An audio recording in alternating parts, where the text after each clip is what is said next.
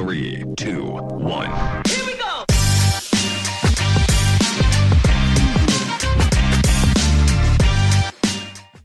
Bueno, gente, el episodio de hoy es con Fernando Mendoza, ¿Qué tal? ¿Qué tal? conocido como Fernandito, pero ya antes de Fernandito le decían el panfle. ¿Ah? Esa de panfle no se la sabe mucha gente. Eso no se la sabe mucha Ah. gente y no la cuento tampoco. Esa del panfle no se la sabe mucha gente. Que ahora ven a Fernandito, a Fernando ahora, vamos a decirle Fernando. Y Peanut. Peanut. Eh, también. Lo que pasa es que Fernando era tu papá.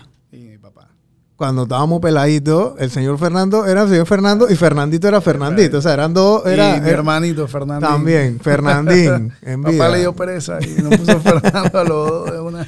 Entonces, yo estoy con. O sea, Fernan- Fernandito estaba conmigo y, y hasta el sol de hoy todavía te digo así. O sea, porque ya es como. La gente, la gente Sí. vieja que me conoce de, Amén, de- de, de- de peladito todavía me dice que es Fernandito. Entonces, este, ta- tú estabas con mi hermana en la promoción, porque estábamos en el IPA. Ah, Tú no eras una persona que entrenaba fuerte, o sea, lo que estás ahora. Tú eras una persona bien magra, o sea, bien, bien, bien, bien flaco. sí, flaco. Y hubo 100 un, libras. Háblate claro. Eh, sí, sí, yo estoy clarito, yo me acuerdo. Y hubo un verano, un verano que tú te pompeaste, o sea, de esos veranos de que vienen carnavales, te metiste al gym y nunca te saliste. Sí, mucha gente no sabe la historia en verdad de por qué yo eh, evolucioné así un verano de la noche a la mañana. Pero yo creo que esta es la historia de la mayoría de la gente que hace fisiculturismo. Me dejaron. Ah, me- tú- esto fue por una cabanga. Sí, eso fue una cabanga. Ahí me dejaron y yo, bueno, yo me voy a poner fuerte porque Vienen los ella, carnavales. cuando ella me vea, Ah, se, se va a volver a ella Se va a volver loca, pero esa es la idea que uno tiene cuando es peladito, ¿no? Tú sabes, no es, no es lo mismo. ¿Y a, a qué edad? A, a- a qué, a qué Eso edad? fue de los entre 15 y 16 años. O sea, estabas entre cuarto, Estaba quinto, cuarto, tercero, quinto cuarto, o sea, año. esa... Cuarto, cuarto año. Fue Cuarto como año. unas vacaciones de cuarto para quinto año.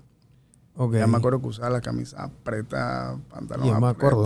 ¿Tú te acuerdas de esa vaina? Sí, sí, sí. Y bueno, fue, digo, esa fue, esa fue la razón, pero digo, no exactamente eso, sino que en realidad tú sabes cuando tú sales de una relación y tienes tanto tiempo compartiendo con alguien, digo, ¿qué te quedas? eh? Te quedas como en el aire, deambulando y unos panas vieron que yo estaba como triste Claro. y me dijeron como que, hey, Fer, pero Llega al gym. Llega al gym. Llega al gym, loco.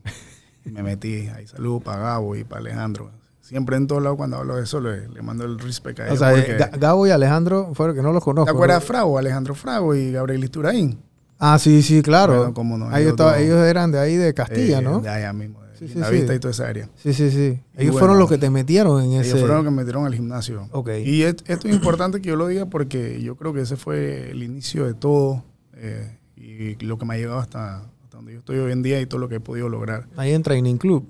Eh, eso fue... Pero ahí, ahí- No, pero en Training Club ya eso fue después. Ah, eso fue después. Yo comencé entrenando en el Dorado, el gimnasio este donde, donde entrenan los manes que, que venden rosas en el semáforo. Sí, claro. Al frente de Blockbuster. Ese era del señor Villegas, ¿no? Del De papá. Rubén, de de Rubén. Rubén. Del papá de Rubén. Bueno, hasta allá yo me iba, ahí entrenaba y la verdad que pues que ahí me hice. Después de ahí pasé para Fitness Factory, ¿te acuerdas? Que quedaba en la Transísmica, que era el antiguo Hércules. Correcto. Ya ahí fue pues la evolución de, de mi historia como, digamos, en la atleta que me convertí.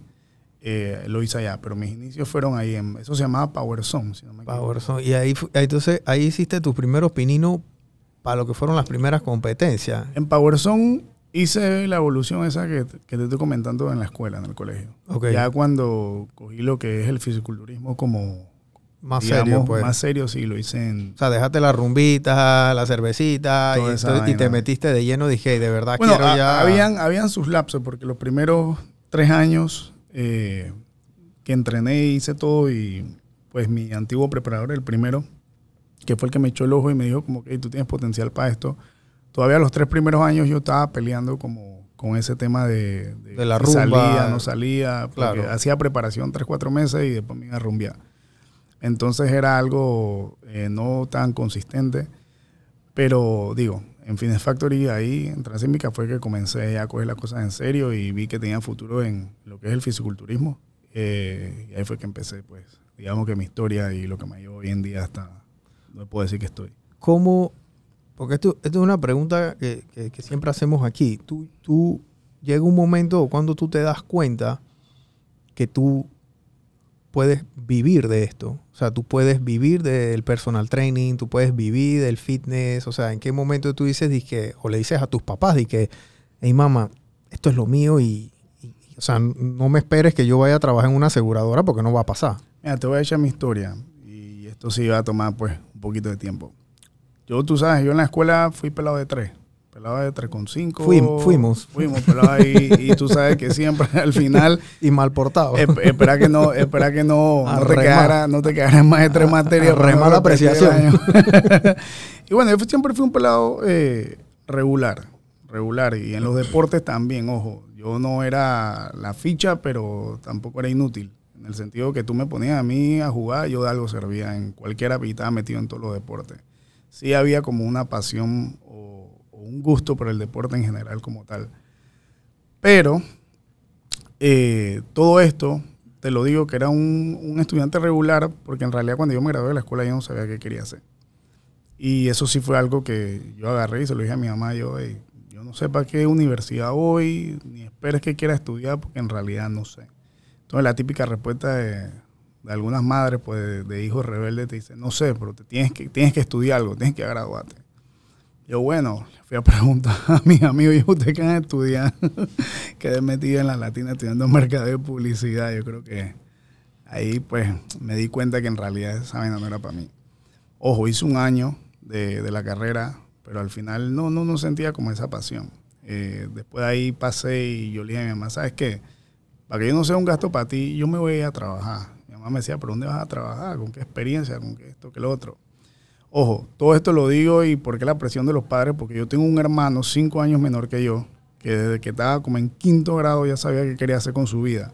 Entonces yo siempre tuve como esa presión de mi hermanito, que ese sí fue de lo top, de lo top en toda su generación, en la universidad y hasta el día de hoy, pues gracias a Dios le va súper bien y, todos sus estudios dieron fruto, pero yo era la parte opuesta. Yo era el más rebelde, el que no sabía en realidad qué quería hacer, a mí no me apasionaba mucha vaina. Y yo me acuerdo que agarré un año y yo dije, "Y me voy a trabajar. Y me fui a trabajar en Copa de Tripulante de Cabina. Imagínate, un año por allá. Pero eso me sirvió mucho, porque me sirvió para ver las diferentes culturas y cómo se movía el mundo, digamos, en el tema que a mí me gustaba, que era el tema deportivo. Y ahí conocí, eso me dio una ventaja eh, de conocer más lo que era el bodybuilding. Veía que el bodybuilding fuera de Panamá era algo, era la cosa, era algo bien grande te estoy hablando para el tema, pues el que conoce bodybuilding, para ese tiempo era Jay Cutler contra Ronnie Coleman, y en todos lados del- de, de los países que yo iba se hablaba mucho de eso en los gimnasios, en todos lados. Claro. Y yo comencé como a, a, tú sabes, a, a orientarme más sobre el tema. Ya yo, ojo, todo esto ya yo estaba entrenando, ya yo había hecho como dos competencias en Panamá, pero lo hacía como porque yo sabía que era algo, algo que en lo que era bueno me podía desempeñar, pero todavía no le tenía como esa pasión.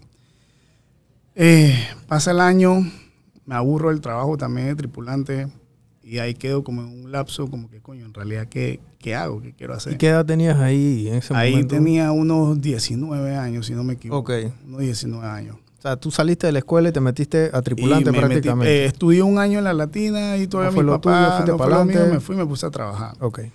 A eso como a los 19 años yo agarro y digo, coño, esta vaina tampoco es para mí. Me acuerdo que conseguí un trabajo en la Philip Morris, eh, que era la antigua Malboro. Ujú. Y ahí, pues, con, digamos, con el año de estudios que, que agarré de mercado y publicidad en la, en la universidad, eh, me sirvió de algo porque trabajé ahí en un proyecto que ellos tenían y me fue bastante bien.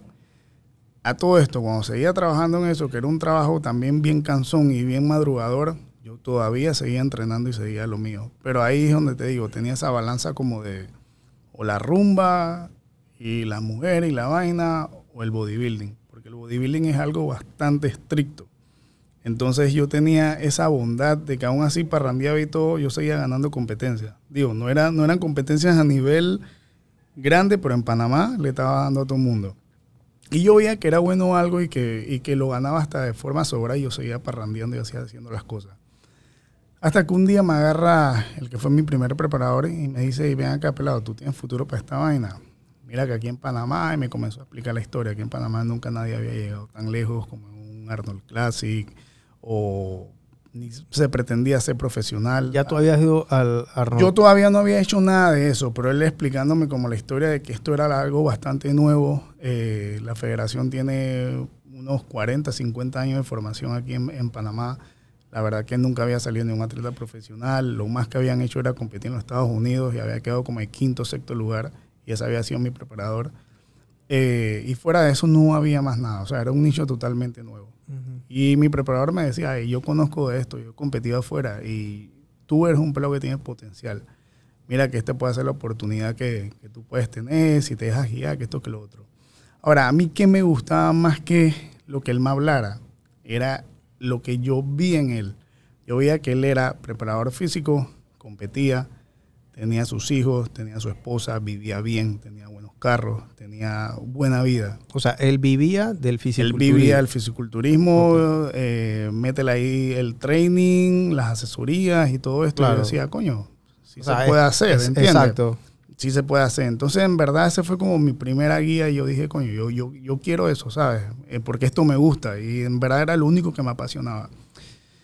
Y un buen día yo llego donde mi mamá y donde mi papá, pues, y agarro y le digo, hey, mamá, tú sabes que esto es lo que a mí me gusta. Mi mamá me dijo, ok, pero estás loco, ¿a ti qué te pasa? ¿Qué es esa vaina? Porque mi mamá ni siquiera entendía qué era, el- qué era lo que era bodybuilding. Nadie en Panamá sabía qué era eso. Era, era, era un tabú. Sigue siendo un tabú, pero en Panamá era peor. El alza pesas. Ajá, el alza pesa. está ahí. Esa era la Entonces- descripción de tu trabajo. El alza pesas. Entonces me acuerdo que mi mamá bien preocupada me agarra como, no, no sé cuánto tiempo después, una semana después, y me dice, "Ey, pero hijo, es que mira, siéntate, es que tienes que pensar. Eh, ponte a estudiar algo que te ayude con, con, con afín a eso, me dice. Yo le digo, mamá, pero lo único que hay aquí en Panamá para estudiar es ser profesor de educación física en la nacional. Yo no quiero eso. Entonces comencé a buscar para ver si estudiaba nutrición, estudiaba otras cosas, pero en realidad eso no era lo que me apasionaba. Hasta que un buen día me puse a buscar, a buscar, a buscar y di con esta universidad con Udelas, que es una universidad semiestatal. Y ahí vi que tenían un plan de estudio de licenciatura en actividad física, deporte y recreación, que era algo un poquito más guiado a lo que es la ciencia del deporte. Y yo dije, coño, por ahí puede ser. Era una carrera totalmente nueva. Eh, yo fui la primera generación que estudió esa, Wow. esa carrera y me metí.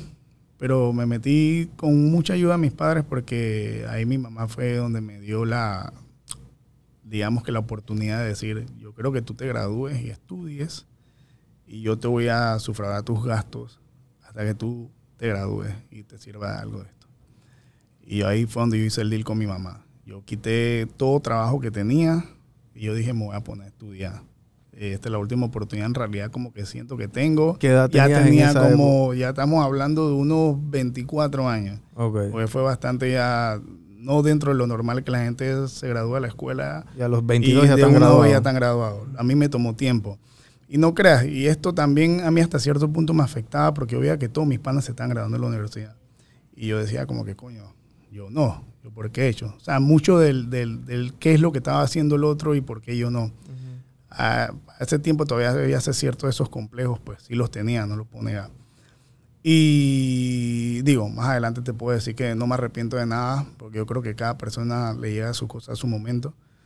Pero ahí fue donde yo empecé y dije, me voy por este lado. Como ya yo competía, ya yo tenía como unos cinco años compitiendo, no había competido todavía de forma internacional. Ese mismo año que yo comencé a estudiar se dio la primera competencia que yo ir afuera. Eh, muchos de los profesores que me daban clase me conocían, porque digamos que por el bodybuilding yo sí me hice una fama aquí en Panamá, porque yo era el pelado, jovencito, que tenía menos de 22 años que le estaba dando cascota a todo el mundo. Y los profesores como que me conocían y la verdad que en los exámenes me pasaban, ellos querían era saber más del deporte. Hasta Claro. ese punto se llegó, que yo la verdad, para mí la carrera fue muy fácil. Eh, ya yo hacía la similitud de lo que yo hacía en práctica Con la eh, teoría. con, la, con la teoría, entonces me fue muy fácil. Al final del día, un, como al, al segundo año yo estaba estudiando, y yo tenía profesores que eran españoles y brasileños. Y me dice uno, Fernando, pero ven acá, ¿qué tú haces? Digo, no, nada, yo me necesito es graduarme para poder ver qué voy a hacer. Y me dice uno, tú sabes, él era español. Me dice, tú sabes que en España eh, entrenan a las personas eh, a domicilio, o sea, en sus casas.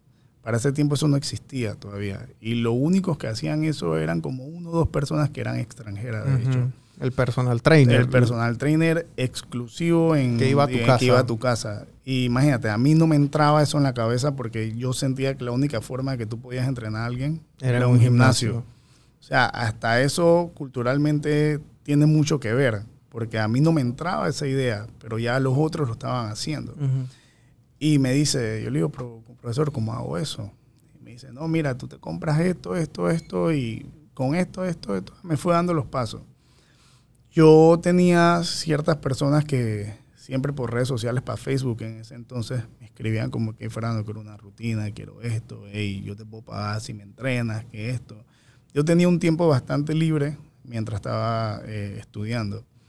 Entonces un día así, sin pensarlo, yo dije, "¿Y ¿sabes qué? Me voy a tirar la carrera. ¿Qué carajo? Voy a agarrar a estas tres, cuatro personas para ver qué tal. Yo agarraba mi carro, nunca se me olvidaba, y yo me iba siempre nervioso para la casa de los clientes porque yo no sabía qué iba a hacer en realidad. No Claro. había máquina de bench press, no había una, un hack squat, no había nada. Era yo, un par de pesas, unas bandas eh, elásticas, bolsas de arena eh, y un TRX como mucho. Y bueno, yo dije, ¿sabes qué? Me voy a poner a hacer lo que he aprendido en la universidad, lo que aprendí en práctica y allá va. Bueno, mágicamente, yo te puedo decir que en un lapso de 3, 4 meses haciendo eso, yo podía tener como unos más de 15, 15, 20 clientes. Una Wow. vaina súper loca. Y ahí yo comencé a generar dinero. Imagínate que en ese entonces yo cobraba 100 dólares un mes y te atendía todos los días de lunes a viernes. Para mí, para mí que yo estaba recibiendo casi 1.500, 2.000 dólares en ese entonces, para mí era suficiente. Pues ya mis papás me pagaban todo lo que era mientras estaba en la UI y eso eran 2.000 palos para mi cash. Estamos hablando de, ¿cuántos años yo te estoy diciendo que tenía? 23, 24, estamos hablando hace casi 10 años atrás por allá. Claro. Y digo, para mí ya era una evolución. Yo me acuerdo que yo siempre le decía a mis profesores como que, hey, mira, estoy haciendo esto, me está yendo bien, que bla, bla, bla, que blu, blu. Y lo más me felicitaban. Bueno, para no hablar más de la carrera, porque en realidad al final del día, pues, se culminó. eh, yo comencé a generar y ahí fue donde yo comencé en realidad como a hacer trabajo de esto que, que me desempeño hoy en día. Que ya, digo, han sido más de 10 años que tengo dentro de esto, mucho más, como 15. Y ahí es donde empiezo yo, de forma independiente, la verdad, eh, sin depender absolutamente de nadie, haciendo lo que me gusta. Y ahí fue como quien dice, ahí arranco. Cuando todo esto está pasando, al mismo tiempo que estoy teniendo clientes, estoy terminando mi carrera, ya comienzo a competir afuera. Ya cuando comienzo a competir afuera ya voy agarrando un poco más de renombre. La verdad que yo sí perdí perder al perder quiero decir que no quede primero, o sea, no gane, quede tercero o cuarto lugar, porque las competencias en realidad son bien difíciles. Pues hubieron competencias buenas, hubieron competencias eh, no muy buenas, pero todo dentro de esto ya me iba haciendo un nombre, me iba haciendo un nombre. Hasta el punto pues que ya años después, en el año 2018, eh, me vuelvo la primera, la primera persona en el bodybuilding de Panamá en convertirse o conseguir el estatus de profesional. Eso fue en el 2000. Eso fue en el 2018. Explícame un poquito, porque bueno, en algún Mm. momento yo creo que tú me lo explicaste Sí. y, y- y explícalo ahora porque ser profesional no es que yo ahora mismo, todo mondongudo, puedo llegar y que, hey, yo quiero No, competir. No, no, no, papá, exactamente. usted tiene, usted tiene que pasar por un proceso, Un Y, explícale cómo, y explícame cómo es ese proceso. Mira, el proceso es largo y es bastante difícil. Eh, primero que nada, tienes que ir a competir una competencia, ahora la redundancia, eh, que esté optando o esté otorgando carnet profesional. ok. En esté esta- avalada por... En que esté avalada, exacto, por la IFBB, que es la organización eh, International Federation of Bodybuilding. Tiene que estar avalada por ellos. Eh, ellos hacen, digamos, que un circuito en todo el mundo. Dicen, bueno, este año, en tal fecha, una competencia en Colombia, vamos a otorgar cinco carnet profesionales, dependiendo de las categorías, una por categoría. En Estados Unidos vamos a hacer cinco, en estas estas fechas, en China vamos a hacer otra, en España otra, ellos lo van haciendo por región para que a la gente se le haga accesible ir a competir. Ahora, si a mí me hacen una competencia por carnet, por carnet profesional en Colombia, y están haciendo una en China también y a mí me da la gana ya competir a China porque siento que yo genéticamente tengo eh, ventaja sobre los chinos, yo me puedo ir a competir a China y no irme a Colombia. Ya eso queda A en cada persona, claro. Pero bueno, como yo estaba empezando y todo esto, ya yo me había hecho como un nombre bastante fuerte en Centroamérica, más que nada, porque eran muy pocos los atletas profesionales y los prospectos también menos. Eh, yo dije, voy para Colombia, voy a aprovecharlo. Porque a todo esto sí tengo que decirte algo. Yo siempre fui muy calculador con el tema de ser competidor, pero al mismo tiempo ganar un poco de, de- de fama para que eso al final del día se convirtiera en plata. ¿En qué sentido? Yo podía sacar mil veces más rápido clientes de Centroamérica que hablaran español, que se entendieran conmigo, que de alguna u otra forma puedo decir que eran fanáticos eh, mío o le gustaba mi trabajo, mi físico en ese entonces y sacarle algún tipo de provecho Claro. si le gustaba. Entonces yo siempre sí, siempre tenía como ese, e- ese más, como donde me conviene. Y por eso fue que yo agarré y dije, ¿sabes qué? Voy para Colombia. Son vecinos, ahí ya hay gente que me conoce, va gente de Centroamérica, va gente de Latinoamérica, se tira uno que otro americano, un, un otro que otro europeo, pero el mercado grande y fuerte es colombiano. Yo te puedo decir que la mayoría, lo- la mayoría de mis años yo me lo hice en Colombia, al punto que la gente pensaba que yo era colombiano cuando me volví profesional. Porque no sabían, incluso no, no, no sabían que en Panamá ni siquiera se hacía bodybuilding. Wow. Era algo asombroso. Digo, hay gente en Panamá que todavía no sabe que aquí se hace bodybuilding. No, aquí la gente alza pesas y ya. Y ya, punto. Entonces, pues llega el punto en el 2018, ya habían pasado un sinnúmero de cosas, ya lo había intentado, ya había quedado de segundo lugar en, en- una competencia anterior. Diez días antes de otra había tenido una lesión y no pude competir, después de seis meses casi de preparación. Habían pasado muchas cosas, pero llegó el año 2018, eh, donde me vuelvo profesional. Y eso fue como ya el momento cumbre porque yo rompí ese, digamos, ese trecho de que aquí en Panamá nunca había salido un atleta profesional. Ese y cómo. Ese estigma, sí. ¿Y cómo se hace? Para tú ganar un, un título profesional, primero que nada que a nivel amateur se compite por categorías. Y yo estoy hablando de bodybuilding senior o body- o bodybuilding el que la mayoría de la gente ve, que es el tipo musculoso con una tanga, para que la gente entienda. Cuando es amateur se compite en categorías de 70 kilos, 75 kilos, 80 kilos, 85 kilos, 90 kilos, 95 kilos y más de 100 kilogramos. Ok, esa es la amateur y eso, Eso es amateur y- en bodybuilding Ok. senior. Eso puede ser una forma dependiendo de la cantidad de competidores que hay. Pero en Ujú. Colombia siempre era eh, una tarima donde iban más de 500 atletas de todos lados del mundo. Todas las categorías estaban llenas. Todas las categorías llenísimas, eh, más de 30 y pico atletas por categoría, por darte algo. El mínimo que había eran 20 en alguna, por decirte Wow. algo. Mucho, mucha gente. Entonces, si vas a otro lugar de repente, hoy en día se hacen competencias por decirte que hubo una en El Salvador hace poco. Y como no va tanta gente, las categorías son más abiertas. 70 kilos, 80 kilos, 90 kilos, arriba de 100. Pero como esta iba tanta, se tenía que dividir.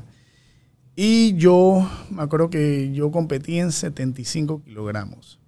Y yo me gané la categoría de 75 kilos. Ahí en la categoría de 75 kilos ya me había llevado como a 20 y pico de atletas. Entonces, el ganador de cada peso va a algo que se llama un absoluto, donde va el ganador de los 70 kilos, 75 kilos, 80, 85, 90 y más de 100. De ese absoluto sacan a un ganador. Y ese ganador es el que se lleva el título profesional. Bueno, o sea, que da- da- le dan el carnet. el carnet al- profesional al, ganador al del campeón de los campeones, pues. Exacto. Entonces, imagínate, cada categoría tiene que sacar más de 20 y pico de, y tu de categoría atleta. en peso no es la no más es igual, grande. ¿no? Y de hecho, el que con el que yo medí al final fue con el que pesaba más de 100 kilos. Teníamos una diferencia casi de, de chuzo, mucho, porque yo me acuerdo que el tipo, yo estaba pesando como 175 libras, porque obvio, uno hace un pesaje, pero ya después el pesaje uno hace una carga y ya no importa cuánto tú peses. Claro. Igual que hace un boxeador. Ujú. El día del pesaje es una vaina, pero ya El- cuando tú cargas el- ya no importa que te pases el peso. ese tipo cargó, y yo me acuerdo que ese tipo después que hizo sus cargas, y yo salí en 170 y pico, ese tipo compitió como en 250 libras. Wow. Pero, eh, pues el que conoce de la disciplina sabe que el peso muchas veces no influye en nada. Claro. Porque esto es algo que se califica estructura, forma X del cuerpo, que es que tus hombros, tu cintura sea pequeña y tus piernas grandes. Estética. que tenga sí, asimetría. asimetría, que tu lado izquierdo y derecho del cuerpo se divide por la mitad y que sean parecidos. Eh, la presencia, eh, pues dentro de, al momento de la presentación, que se, se vea un cuerpo dentro de todo estético, que no tenga varices, que no se vea, hay gente que, que por tanta vaina se le llena el cuerpo de espinilla, eh, hay cuerpos que, que tú los ves y no son bonitos, pueden estar muy, muy venosos, muy, claro, pero se ven deformes. muy pues. secos, pero exacto, pero no se ven. Entonces tiene que haber un cuerpo, el cuerpo tiene que fluir, tiene que ser armonioso. Entonces, bueno, ahí nos fuimos al final y ese, en, esa, en esa competencia entregaron tres carnes profesionales y yo me llevé uno de ellos. Ahí fue donde pues rompí ese, ese, ese vicio de que aquí nadie pues había sido profesional dentro de y me convertí en el primer atleta profesional de Panamá. Sí te digo, eso me dio mucho renombre, tanto aquí como en Colombia, como en Centroamérica, como en Estados Unidos, porque eso es un expo también. Entonces a los expos van marcas de todos lados del mundo y ellos Claro. ven, porque Sí, ellos van a querer patrocinar a los profesionales. antes, antes de, de todo esto de las redes sociales, eh, la única forma que tú llegabas a tener un patrocinio con una marca o con cualquier, cualquier cosa que tenga que ver con el fitness, eran, se iban a los expos, a las competencias y veían a los mejores y se le daban un, un patrocinio, así sea de cualquier marca que tú le quieras llamar. Entonces muchos de esos dueños de marcas todavía están como poco chapados a la antigua y ellos siguen buscando atletas dentro de las competencias. Ya de hace un, año, un par de años para acá ya eso murió. Ya de hecho las caras de muchas de las marcas ni siquiera son personas que, que compiten. Son personas que llevan una red social bastante, digamos que concurrida, Concurrida, a- que la acorde gente- al nicho de- del Exacto. fitness, ¿no? que la gente pues tenga bastante engagement y muchas otras cosas. Lifestyle Ujú. más que nada. No necesitas ser atleta hoy en día para tener una marca que te patrocine. Pero en ese entonces sí. Dicho esto, ese año pues eh, me acuerdo que agarro también mi primera... Ya yo tenía un patrocinador que era una marca americana. Pero ya ese año sí se me toma como profesional, el contrato cambia totalmente, ya te comienzan a pagar. Ojo, no es un pago con el cual tú puedes vivir, pero ya es algo extra que te ayuda a ti a, a darte a conocer en muchas otras partes. Usan tu imagen, Claro. eh, te llevan a expos como sus atletas, que esto, que lo otro. Entonces, en ese momento, cuando yo comienzo a hacer eso, en Panamá no había ningún atleta dentro de esto y quizás en muy, también te puedo incluir otras, otras disciplinas que tuviera una marca que hiciera esto. Y ahí fue donde yo me vuelvo como realmente llamativo que, que la gente comenzó a decir, pero ¿qué está haciendo el que hace él? Y yo sí siento que yo sí hice un antes y un después dentro del bodybuilding porque la gente comenzó a mirar más la disciplina, a querer como enterarse un poco más de qué es lo que se hace y a ver que pues el atleta panameño dentro de todo, si trabaja bien y Claro. hace las cosas bien, puede tener eh, un buen futuro dentro de... Ahora, yo me adelanté bastante hasta el 2018. En ese lapso, desde que te cuento que yo estaba atendiendo a la gente en sus casas, y hasta el 2018, que puede haber un lapso como de 10 años por ahí también, sí, 2000, estamos hablando, sí, una vaina por ahí. Eh, yo me fui haciendo más también profesional con mi trabajo, ya tenía pues un estudio que me respaldaba. Eh, la práctica, pues tú sabes, la práctica y la teoría son dos cosas diferentes. Ya yo podía pues abrazar las dos y hacer una sola cosa. Eh, busqué mi propia forma de, de- preparar a las personas, eh, siempre enseñándole que pues la salud va por delante. Con mi trabajo me llevó a trabajar en muchas empresas eh, donde hacía trabajos internos, en algunos call centers, en algunas firmas de marcas muy grandes aquí en Panamá. Ya me llamaban. eh, ya no trabajé nunca más para nadie. Lo que hacía era que yo alquilaba el espacio de los hoteles, por decirte. Puedo decir nombre de hotel aquí Sí, normal, sí, ¿no? lo que tú quieras. Yo llegué a, a trabajar dentro de las instalaciones del Hard Rock, no para ellos, sino que yo llegaba al Hard Rock y yo les decía por lo menos a ellos, hey, necesito tu gimnasio. Y ellos me decían, pero ¿cómo así? ¿Cómo hacemos? Yo, yo les decía, yo no voy a tener menos de 25 clientes aquí. Eso te va a representar a ti en mensualidad solamente conmigo tanto. Digamos que si le saco 100 palos a cada persona son 25, ellos se van a llevar sus su 2.500 palos por decirte una vaina así. Y ellos se quedaban como que, ¿estás seguro? Y yo les decía, sí, hazme un contrato. Y el día que yo no, tú no tengas eso, me cobras una penalidad. Y así yo los agarraba. Y así me fui dos años al Hard Rock, hasta que después siempre me hacían una, una pendejadita. y yo me querían hacer, sí, querían abusar. Siempre hace una de más y querían que hacer con el cliente. Claro, y yo agarraba o- y que me- chucha, este man está ganando mucha plata. Y yo, me, yo me agarraba y me llevaba a mi gente y ahí me comenzaban a llamar porque sentían el golpe de que yo me llevara a todo el mundo. Eh, lo hice también con el Sheraton y al final lo hice con el Hotel W, que en el Hotel W lastimosamente se acabó, fue por el tema de la pandemia. Llegó la pandemia, eh, ahí fue donde llegué a tener yo creo que uf, más de 100 clientes dentro de ese, de ese gimnasio, Wow. solamente míos. Eh, ellos estaban muy felices con- conmigo, yo también estaba muy felices con ellos porque me trataban a los clientes muy bien. Cae la pandemia y pues gracias a todo este buen trabajo que se hizo, gracias a todo lo que pude cosechar eh, haciendo las cosas bien, gracias al profesionalismo con la cual la gente yo creo que me distingue y sabe cómo, cómo, cómo trabajo, que soy una persona real con el cliente y no vendo humo. Eh, cae la pandemia y comienzo a hacer trabajo de forma virtual, donde la verdad, como te comenté fuera de, pues, micrófono, yo en la pandemia, gracias a Dios, no sufrí ninguna consecuencia económica, porque así como me iba antes, yo creo que me fue hasta mejor dentro de la pandemia, porque mucha gente que no me conocía eh, me pudo llegar a conocer, aunque sea por una pantalla, pero yo siento también que de alguna u otra forma, pues en ese momento tan, tan oscuro y tan, tan malo, eh, yo servía como de terapia para mucha gente, eh, mediante el ejercicio, Claro. mediante la comunicación, porque había mucha gente que vivía sola y esa era como su hora, había gente que se quedaba hablando conmigo después de, los, de, las, de las sesiones, y como yo no tenía Claro. nada que hacer, yo me ponía a hablar con ellos también. Entonces fue, digo, dentro de todo lo malo, eh, hay que sacar lo bueno y eso me funcionó bastante. Como te decía, ya luego que pasa la pandemia, yo sí te digo algo, yo tenía como que... Ah, otra cosa que pasó antes de la pandemia fue que en el 2020 eh, yo hice mi debut como profesional ya. Lo hice en Colombia Ya con tarjeta. ya con tarjeta profesional Pro, y todo, eh, me enfrenté yo creo que a los mejores de la región. Ya cuando es profesional es otra historia.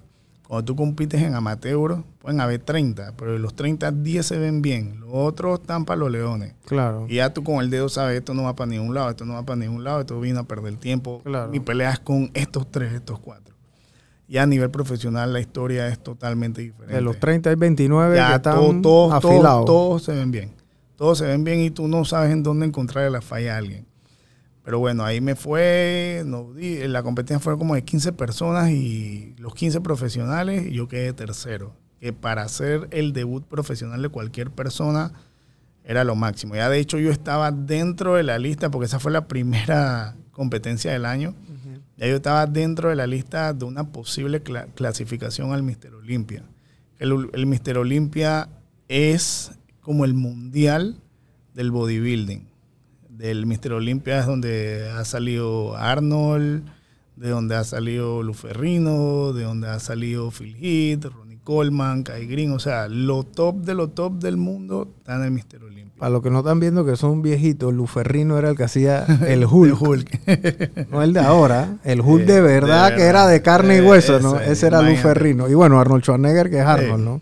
Y bueno, de ahí eso es lo top de lo top.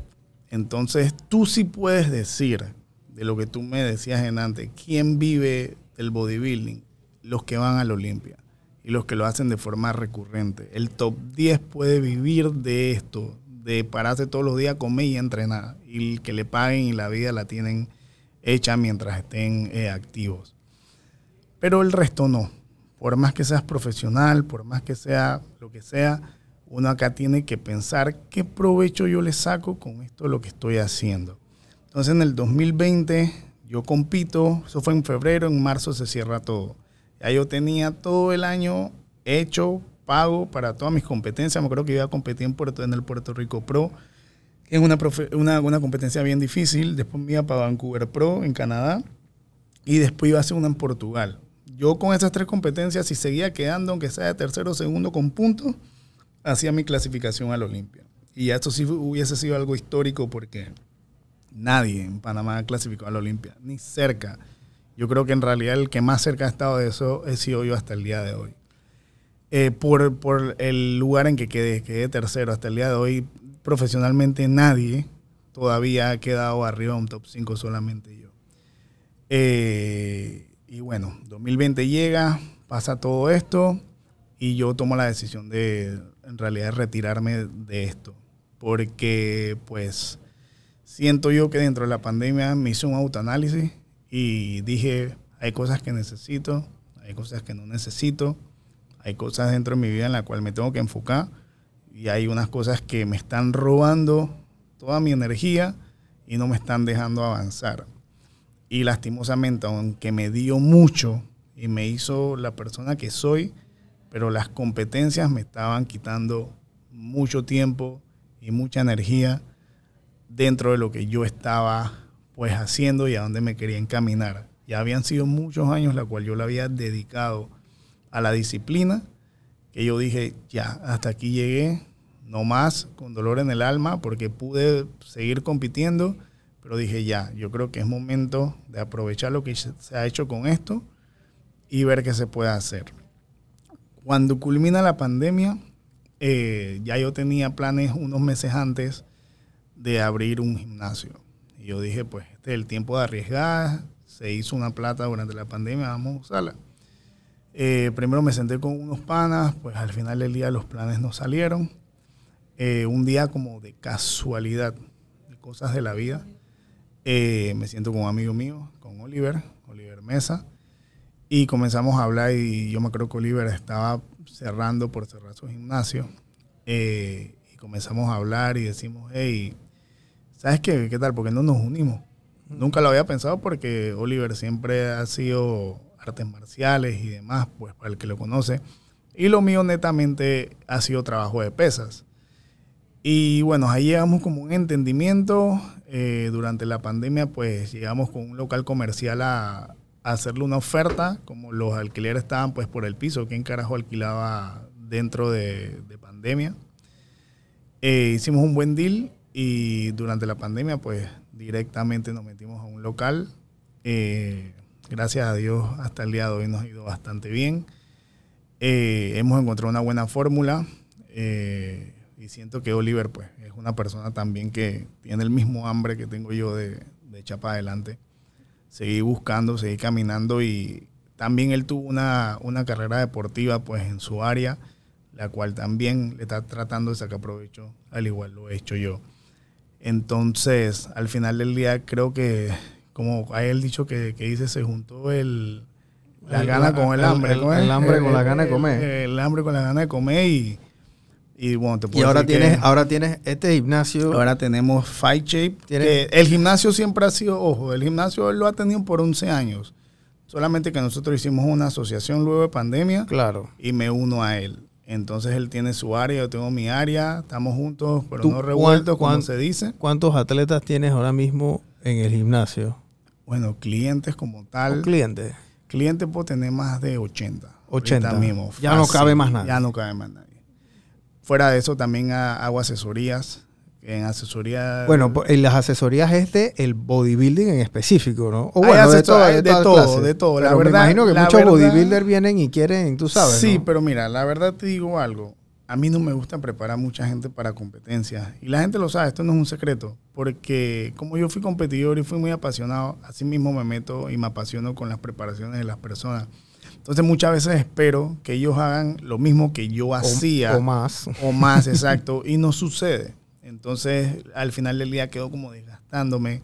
Entonces, me es muy difícil. Yo prefiero trabajar con el cliente corriente de todos los días, Claro. el que quiere mejorar su salud, quiere mejorar su vida. Que los cambios son mucho más palpables. y- Claro, y, el que quizás me llega algo porque se dejó por un embarazo o por una cabanga Claro. o porque se le murió un familiar y se, se jodió, por el que tuvo un tipo de lesión. Ese cliente de todos los días es el cliente que en realidad a mí más satisfacción me da, porque sé que hay algo detrás de eso que en realidad lo, le va a ayudar a, Claro. a que su vida mejore. Y trasciende, ¿no? Y exacto. Háblame una de las cosas más impresionantes en la preparación de alguien que está haciendo bodybuilding es su nutrición.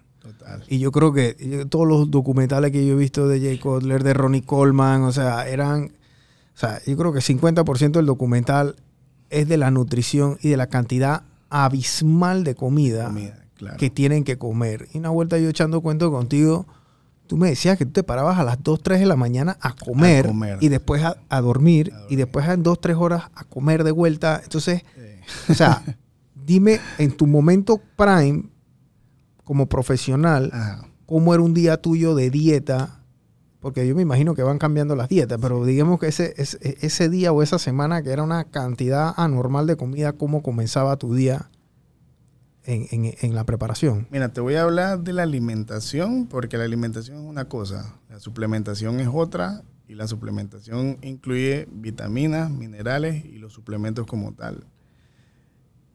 La alimentación, normalmente yo comía de 6 a 7 veces en, al día, dependiendo de. Yo me paraba muy temprano, te puedo decir que mi primer desayuno en su mayoría siempre eran 10 claras de huevo y 2 yemas, eh, que vienen siendo pues solamente 2 de lo amarillo y 10 claras sancochar literal, porque era la única forma que me entraba. O sea, No había forma, no, yo no podía no. comer revuelto porque era literal como un plato de, de- de huevo y yo no podía con tanta cantidad. Me era mucho más fácil masticarla sancochada que hacerlo de cualquier otra forma. Eh, taza y media de avena. Ahora, ¿por qué esto era para mí? Porque yo tenía que conseguir un peso, tenía que llenar, como nosotros decimos, mucho más. Porque uno, yo vengo de ser delgado y yo soy, fa- yo soy propenso a, a ponerme Bajar de delgado, a bajar de peso muy rápido. Entonces yo necesitaba mantener mi intake calórico alto y proteínico también. Entonces siempre era 10 claras de huevo, dos yemas, taza y media de avena. Unas veces se le ponía pasitas, otras veces no. Eh, ¿Qué hacía la pasita? no, más que nada, simple Por sencillamente sí por sabor, porque digo, no todo, había que tener cierto, cierto gusto dentro de, de la comida, ¿no? Claro. Y había momentos en los que se permitía. Ponle que eso era mi desayuno de las 5 de la mañana. Ok. Eh, a veces me tomaba hasta una hora a comer, de la cantidad de comida que era. Porque, digo, el cuerpo se acostumbraba luego, pero cuando se hacían esos cambios, por lo menos de ya la preparación en sí, a competir 12 semanas antes, o un off-season, que también son 12 semanas, pero antes de esas 12 que te preparas ya como para competencia, ese cambio de, del intake calórico es bien difícil. El cambio tanto de comer muy poco a comer a más o de comer mucho a comenzar a comer menos. Las dos cosas son, ese, ese cambio es difícil. Entonces, eso era prácticamente, me iba al gimnasio, en el gimnasio me tomaba como unas dos horas y media, pero no eran dos horas y media de entrenamiento. Yo podía entrenar como una hora y media, la otra hora era como para reposar y para, tú sabes, cool down el cuerpo un poquito. Y ahí inmediatamente apenas terminaba de, de entrenar, me acuerdo que eran dos scoops de proteína, eh, una taza de avena o algo que se llama carbolín, que es carbs libre de azúcar y libre de todo, un producto, eh, junto con una fruta, que normalmente siempre era un, un guineo. Eso, ah, y dos galletas de arroz con mermelada. Ok, y eso es a la, eso era como Eso a las era 8 de la mañana. Algo por ahí, como a las 8, 8 de la mañana. de la mañana. Una hora después de eso, si mal no recuerdo, ya, mi, ya comenzaba a comer alimentos sólidos. Y el alimento sólido siempre era un tubérculo. O era camote, o era ñame, o era otoe. Normalmente eran 7 onzas de, de, de, de cualquiera de esos tres tubérculos que me tocara. Eh, ya he comenzado a comer unas 7 o 8 onzas de carne. ¿Y por qué el tubérculo y no la papa o el arroz? Porque por el cuerpo lo absorbe mucho más rápido luego Ok. del entrenamiento. Eh, mucho la absorción, eh, la metabolización del tubérculo como tal es mucho más rápido que comer, digamos, arroz. Eh, la digestión es un poco más lenta del arroz. Eh, eso era la comida que él me seguía ya al, medio, al mediodía. Que después del mediodía yo me comía taza y media, arroz de jazmín, o arroz integral, dependiendo de lo que me tocara. Y ahí siempre era o pescado blanco o pollo y seguía con la porción de vegetales. Después de ahí a mí me mandaban a dormir. Yo tenía que dormir por lo menos una hora para reponerme bien. Ahí venía la cuarta comida, de vuelta era un tubérculo casi la misma cantidad, o se comía salmón y carne de vuelta, vegetal. Ponle que ya luego de ahí, estamos hablando que 7 de la noche, eh, ya ahí era una comida sin carb normalmente, pero alta en grasa. Eh, comida, ponle que almendra, una, una barra de chocolate amargo, pero como dos pedacitos, una, una barra pequeña. Y o salmón, eh, pescado azul o, o me acuerdo que lo otro que comía era un poquito de puerco, pero con un poquito de grasa. Puerco liso y un poco de grasa. Y para el final de la noche también ya era como verde, pero 10 claras de huevo de vuelta con las dos yemas, Otro desayuno, pues. eh, literal. Y digo, eso solamente en cuanto a alimentación. Y te estoy dando un ejemplo porque esas alimentaciones cambiaban mucho. Fuera de eso, que sí el aminoácido, sí la creatina, sí la proteína. eh, dentro de las vitaminas había de todo tipo, omega 3. eh, O sea, yo estoy haciendo la matemática. Tú al día en comida hecha por ti te estabas gastando más o menos de 30 a 40 dólares diarios. ¿Puede te, ser? Puedo, te puedo decir cuánto me costaba una preparación a mí de 12 semanas. Entre 7 mil y 9 mil dólares. En comida solamente. Solamente la preparación completa con todo. Eso era lo que se te iba prácticamente eh, en una preparación. Una preparación bien hecha. 3 mil dólares al mes más o menos. No. eh, bueno, son 7 mil por sí, 12 por ahí. semanas. Son como 2 mil y pico. Como dos mil y pico. Ajá. Exacto. Eso es lo que se te iba eh, Producto eh, solamente y comida. Exacto, en producto y comida. Ok. Ya súmala eso los viajes, súmala eso pues tiempo también cuesta. Claro. Porque dentro de eso uno no, yo tenía que quitar tiempo de trabajo para poder dedicarme Para a hacer poder esto. entrenar. Sí, o sea, entonces también hay, hay, una, hay un sacrificio de, dentro de lo profesional eh, como deporte y como trabajo. Porque al final del día eh, dejas de, de facturar. Y eso es algo que hoy en día, luego de que yo me retiro, comienzo a ver. Cuando yo comienzo eh, la asociación con Oliver en el gimnasio, que ya yo no compito y yo veo que tengo ya más tiempo para más clientes y más de todo, es donde en realidad yo comienzo a ver el dinero. Y ahí es donde yo digo, mira, lo que yo ganaba mientras yo competía, hoy en día lo facturo tres veces más. Y es porque todo el tiempo y toda mi energía y toda mi fuerza la hago en trabajar. Ahora, luego de que pasa todo esto, porque es importante también saberlo, yo hice dentro de mis competencias, como te digo, yo siempre andaba pensando un poquito más allá, un poquito más allá, porque yo decía, coño, si yo no puedo vivir de esto que me gusta, yo siempre pienso en el futuro que va a pasar el día de mañana. Y yo decía, coño, yo tengo que hacer algo con esto. Hay que aprovechar, porque no todo, o sea, no todo es, es, es fama, no todo es que te conozcan. Eso no da plata. Eh, no da plata. Muchas cosas que hoy en día la gente cree que da dinero, eso no da plata. Los followers no dan plata si no lo sabes usar. Eh, lo, lo que tú tengas a mano, por, por mucho que se vea, si no sabes cómo eh, monetizar eso, de nada sirve. Y ahí es donde yo comienzo a hacer muchas amistades. Amistades con los dueños de la marca, aunque no fueran los que me patrocinaban. Pero como yo sabía que todos ellos eran amigos, yo me llevaba bien con todo el mundo. Cuando íbamos a los expos, a mí no me interesaba ver los atletas porque ya yo los conocía. Yo lo que hacía era irme con el dueño de, de, de la marca que me patrocinaba, que hizo una buena amistad, y él solito me integró como a su grupo de amigos que todos eran dueños de marca y yo me comencé a hacer amigos de muchos de ellos. ellos también fueron profesionales. Algunos, algunos, competían, otros simple y sencillamente no, pero muy pocos competían de que han sido dueños de marca y, y marcas que, ha- que, que han dado en realidad, pues, digamos que están dentro del top 15 de las marcas en los Estados Unidos. Y ahí comienzo yo a hacer amistades con ellos. Yo veo que muchos de ellos son de ascendencia latina. Veo que muchos de ellos son gente joven. Y yo digo, coño, así como yo veía a mi entrenador, el primero que me agarró que decía que vivía esto, cuando yo comencé a ver a, est- a- a- a esta, esta gente, estos dueños de marca que eran pelados jóvenes, que eran entusiastas del deporte, que empezaron de nada, que empezaron vendiendo vainas hasta en su garaje, en su casa. Yo decía, coño, pero ¿cómo lo hacen? ¿Sabes? Y yo me comencé pues a hacer amistades con ellos, con ellos a lo largo de todos estos años, que hasta el día de hoy tengo muy buena amistad con ellos y negocio hoy en día con, con- uno de ellos. Eh, ahí es donde yo comienzo como que, ¿sabes? Es hora como utilizar esto. Por muchos años yo estuve patrocinado por una empresa aquí también en Panamá. Eh, y esa empresa se fue a pique, cerró.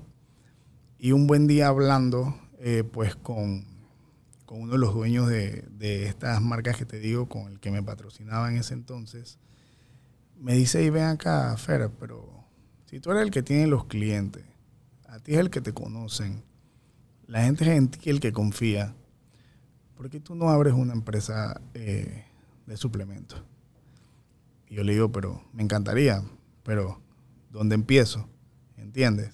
Ahí es donde ya como mi mente comienza a cambiar y yo digo, Chuso Fer, ya tú no eres el atleta, tienes que comenzar a pensar como empresario, como Claro. emprendedor, como qué carajo quieres hacer esto. Y ahí es una de tantas cosas que se me prende la luz y yo digo, hey, me voy a sentar, voy a hacer una videollamada y que él me diga y voy a hacerlo. En ese entonces, pues, ahí es donde él me, me, me guía y me dice, hazte esto, esto, esto, lo otro. Vamos a empezar con estas, estas, estas marcas. Yo te voy a poner los contactos, tú hablas con ellos, le dices que eres de parte mía. Mira, de hecho ellos te conocen, pero tú no te vas a acordar de ellos.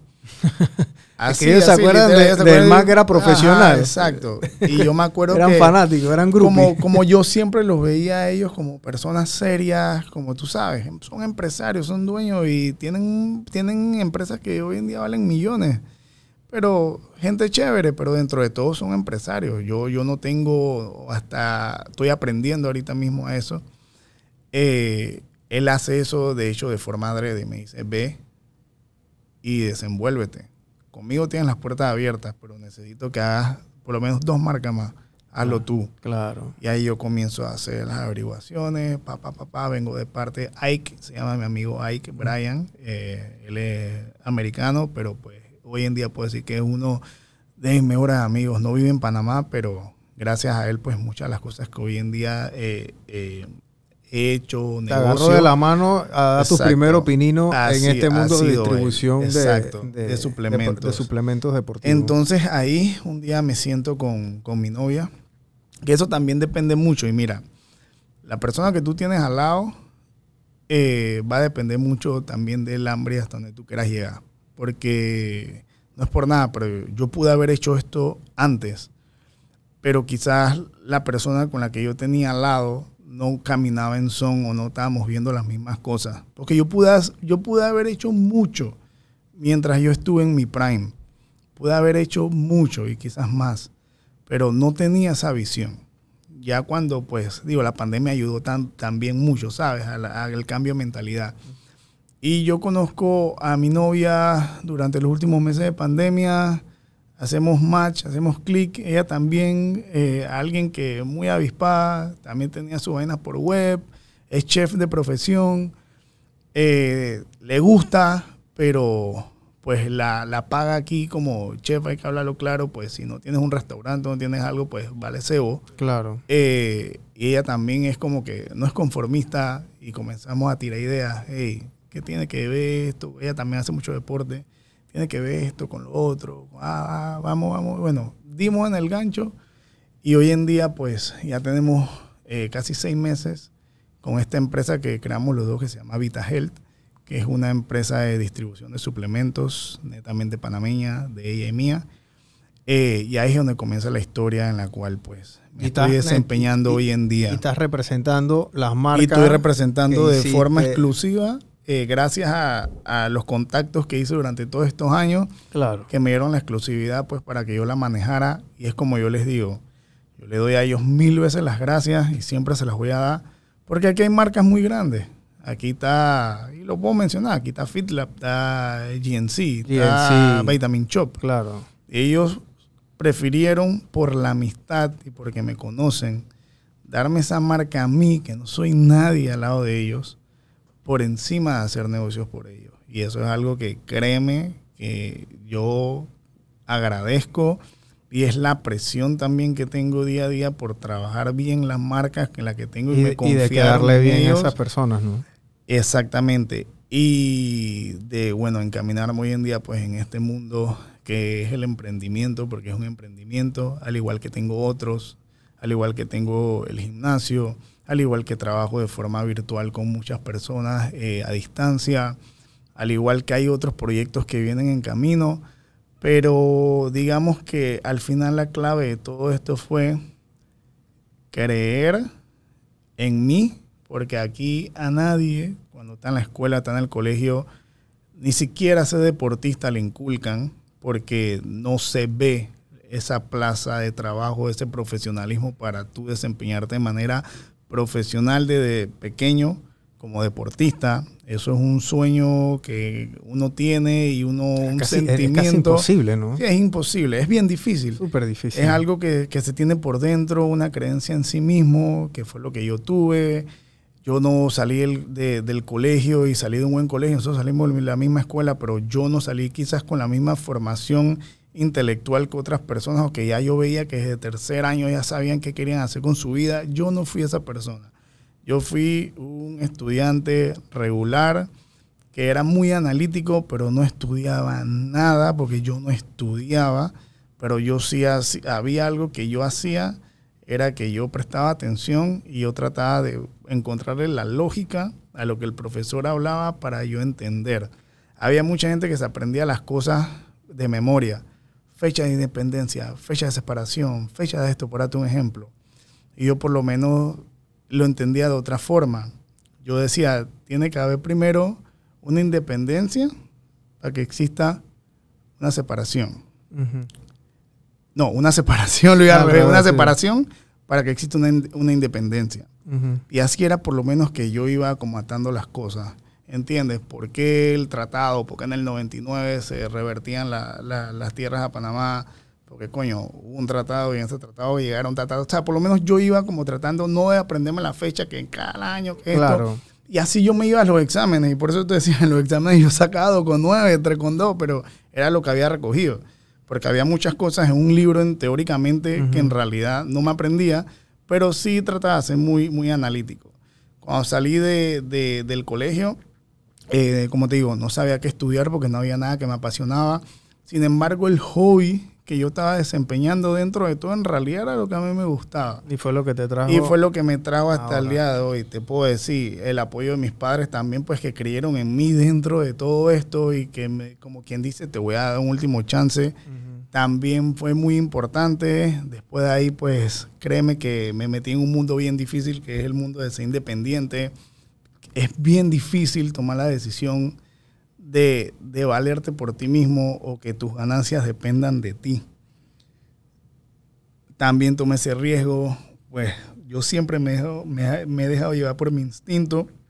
Hasta el día de hoy, pues, donde puedo decir, tengo un gimnasio, tengo una empresa de suplementos, todavía tengo muchas cosas más en la cabeza que quiero hacer, pero yo no doy el siguiente paso hasta, lo que, hasta que lo que yo esté haciendo esté bien hecho Claro. ya cuando las bases se, se funden bien de lo que yo esté haciendo con el negocio de, de- los suplementos, yo seguiré dando el siguiente paso. Pero todo esto ha sido gracias a cómo me desempeñé, tanto como persona, lo profesional que fui en el momento de, de ser atleta, las conexiones personales que uno hace, que creo que eso es más importante que cualquier otra cosa, y el con quien te rodeas. Creo Claro. que esa es la suma y la multiplicación que me ha llevado pues hasta donde puedo decir donde estoy y que a veces me tomo el tiempo de decir, coño, todas estas cosas que tengo hoy en día han sido las cosas que yo soñé hace 10 años atrás. Vivir de lo que me gusta, vivir bien, hacer lo que me da la gana, ser dueño de mi propio tiempo y crear negocios que en realidad me llenen. Hay un, hay un discurso icónico de Steve Jobs en Stanford. Yo no sé si tú lo has escuchado. No. Pero a Steve Jobs le dieron como un doctorado en Stanford al momento que, cuando él estaba vivo. Y él dice, eh, le da tres consejos a, esa promoción de Stanford. Y uno de esos era, contó su historia, el tipo era adoptado, o sea, desde el día uno lo habían dejado, dije, en adopción. Eh, fue huérfano, le dijo a los papás que iba a ir a la universidad, no iba, los papás le estaban pagando la universidad. Eh, se metió en un curso de caligrafía, imagínate, pues, le, ta- le estaba pagando para ir a la universidad y él estaba cogiendo un curso de caligrafía dentro de la universidad, dormía en el sillón de los amigos. Y él decía que todo lo que yo hice, yo no podía atar los cabos en ese momento, pero yo ahora mirando hacia atrás puedo atar los cabos, como él dice, connecting the dots. Ese curso de caligrafía fue lo que le dio a él el primer cimiento para que él en la primera Macintosh pusiera unas tipografías cool en las cosas, los colores, y eso fue lo que la diferenció a ellos de la Mac. Y al final todo lo que le pasó a él en su pasado fue lo que lo hizo a él en su presente y su éxito. Todo lo que tú hiciste en el tema del bodybuilding te lleva a ti hasta donde tú estás ahora. Porque si tú hubieses sido un basquetbolista o un man que juega fútbol, la gente de suplemento probablemente no te hubiera dado esa marca, Para nada. Ni cerca, ¿me explico? Por ahí. Entonces, el tema de bodybuilding creo que cumplió su etapa en, en- Exacto. en tu, en, tu, en, tu, en tu carrera. Ahora viene una parte donde tú ya dejas de ser emprendedor y ya eres empresario, porque tienes más de 11 años en este, en este tema Sí. y ahora estás agarrando tus primeros pininos en lo que es un negocio de distribución, ¿me explico? Donde tienes que lidiar con crédito, tienes que lidiar con aduana, tienes que lidiar con, proveedores aquí, tienes que lidiar con, Con eh, con inventario, inventario, carga, sí. reparto, o sea, tiempos de entrega, facturación, en fin, ¿no? O sea, es un tema administrativo, pero yo creo que toda esa disciplina que tú hacías en el bodybuilding ahora se te tiene que hacer extremadamente fácil porque Sí.